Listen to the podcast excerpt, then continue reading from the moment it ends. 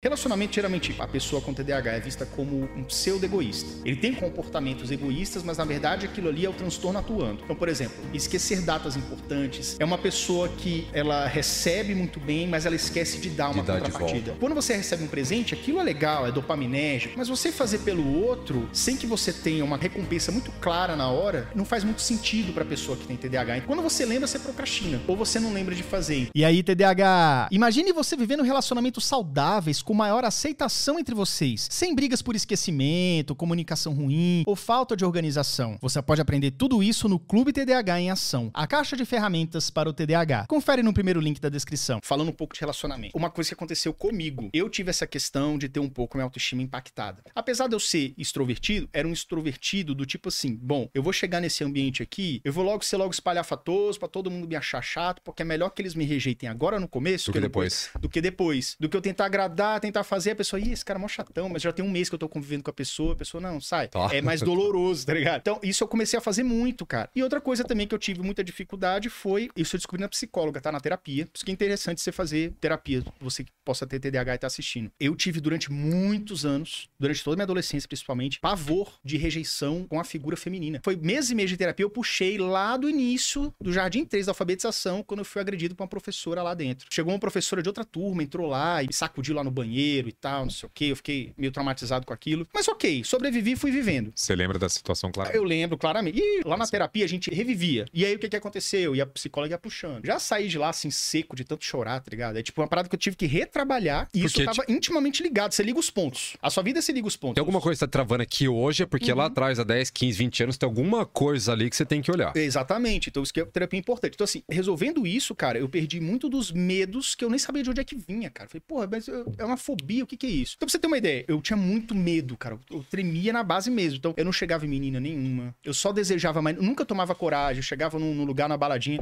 pô, que menina bonita tal, me atraiu e tal. Mas eu pensava assim, nossa, na hora que eu for falar com ela, eu- na hora que eu falar oi, ela vai virar pra mim assim, falar, não, você é o Yuri, cara. Tipo, vai jogar água na minha cara. Por quê? Porque ela não me conhece. Mas na minha cabeça, ninguém gosta de mim. Por padrão. Esse é o padrão. Então, na hora que eu chegar pra dar um oi, ela vai agir como padrão. Ela vai me rechaçar, não vai nem me responder de volta. Então, essas besteiras assim. Só que hoje é tranquilo falar. Mas na época era muito real. Eu tinha certeza que as pessoas iam me maltratar ali, entendeu? Não iam gostar de mim por padrão, sacou? E aí isso implicou em muitas coisas, cara. Então, tipo, pô, é, o primeiro beijo que eu dei na vida foi num avião que eu fiz, num- num- numa escala de uma cidade pra outra. Sentou a menina do meu lado, eu troquei uma ideia com ela, criei coragem, não sei da onde. Mas só pra você ter uma ideia, cara, de tanto medo que eu tinha. Eu preferia viver naquela minha zona de desconforto, né? Que não existe é desconforto. Se você tá sofrendo, é zona de conforto. Mas enfim, cara, eu não tinha coragem pra nada nesse sentido. Aí depois eu fui me soltando, melhorando e tal. Por exemplo, aquele meu primeiro beijo ali foi aos 17, com aquela menina ali do avião. Aos 19, tive, minha primeira namorada. E aí a vida começou a normalizar um pouco, mas ainda não foi 100%, entendeu? Fruto disso daí, dessa parada que acontecia na infância e adolescência que eu não, eu não soube resolver. Você chegou a notar, assim, Yuri, durante o seu primeiro relacionamento,